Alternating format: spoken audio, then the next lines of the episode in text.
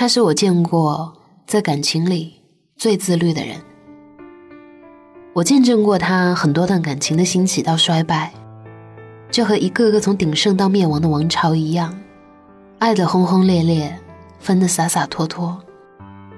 关于他的非议和对他的羡慕，一样多的可怕，潮水一样庸庸攘攘。有说他不是的，说他没心没肺的，说他对感情不认真的，她都一笑置之。她的前男友都奇迹般的想要追回她，大概是分手之后，就再也没有遇到过这样哭的姑娘了。对于这些，无论有没有爱过，有没有互相伤害过。他总是能很从容地说一声：“对不起，我喜欢别人了。”以前有一个小学妹，特别喜欢她的前男友，以为他俩分了之后就能有机会，每天殷勤的示好，微信电话不间断。得知前男友还在问朋友怎么追回她以后，对她简直恨之入骨。他在社交软件上故意截了她很丑的照片，开了一个黑户，做了专业的黑子。反观女主。依旧有什么样的日子过什么样的日子，每天忙碌的准备考试，素面朝天出门也无所可谓。小学妹看起不了波澜，就到处放话说他的私生活很混乱，爱一个丢一个，没有真心。因为他本身就是洒脱抽身、不拖泥带水的类型，于是真的有很多人相信了他冷漠无情的传言。当这些传言传到他耳朵里的时候，我们正在喝下午茶。他挑挑眉，不做言语。大概只有我知道，他其实是一个很深情的人，只不过他从来都不轻易在别人面前掉眼泪。他大概是那种心里清楚了这段感情不可能有以后，宁肯憋着心里所有的舍不得，也会冷静的和前来复合的男生说：“对不起，我喜欢别人了。”其实对一个人有好感是一件很容易的事情。因为一句贴心的话，因为一个温柔的动作，因为一个明媚的笑脸，都可能会让你怦然心动。重庆森林里，快餐店工作的王菲，因为一面之缘喜欢上了警察六六三，拆了六六三前女友寄来的信，趁六六三不在家，悄悄去他家改变了他家的环境。从你的全世界路过，毛十八总是闯祸，却吸引了警察励志的注意。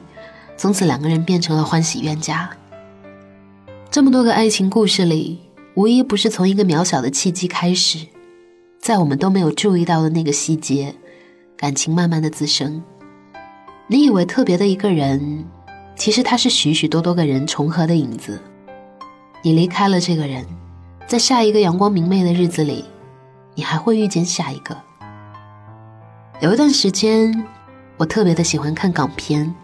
听里面的蹩脚普通话的对白，说：“做人呐，开心就好，开心就好，这就是简单又好理解的人生大道理。我们产生的所谓的患得患失，无非就是在一个不确定的答案，而我们对答案的给予期待越高，就越会感到不安、不甘心或者是不信任。这样的情愫总是生长在阳光的细缝里。”伴随着喜欢、信任和期待，好的和坏的总是互相伴随的。得到和失去，无非是双生的。得到的那一刻，就注定你将会有一天跟他告别。很多人在分手之后，都会千方百计的想要和他恢复联系，好像在那些假装出来的温柔和敷衍里，还能找回一些往日的温存气息。可是。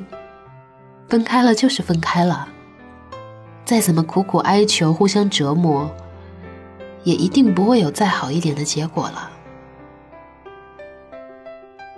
那去爱别人吧，去爱一个更好的人，去爱一个更适合的人，去爱一个可以让你开心、让你笑的人。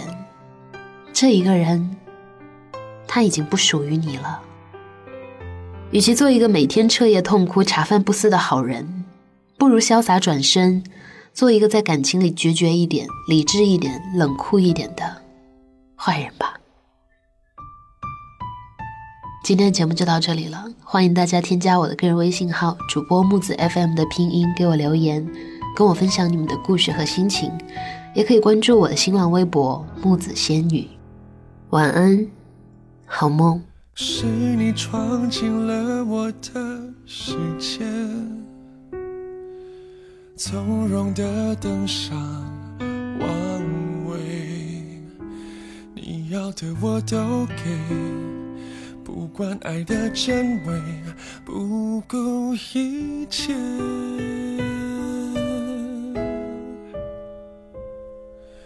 是我沉浸在某种氛围，笑自己那么卑微，臣服在你的美，以为爱有那么一点机会。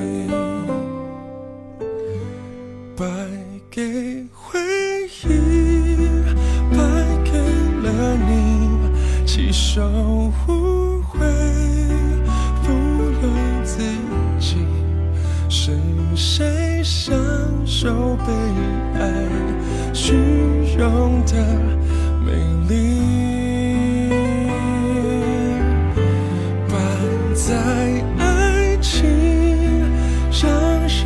人着迷。当局证明，有何关系？白讲的伤心，灭不了记忆。我输，你赢。人散了，我还不肯理会，得不到的最美是我。太自以为那天你会出现，我真以为。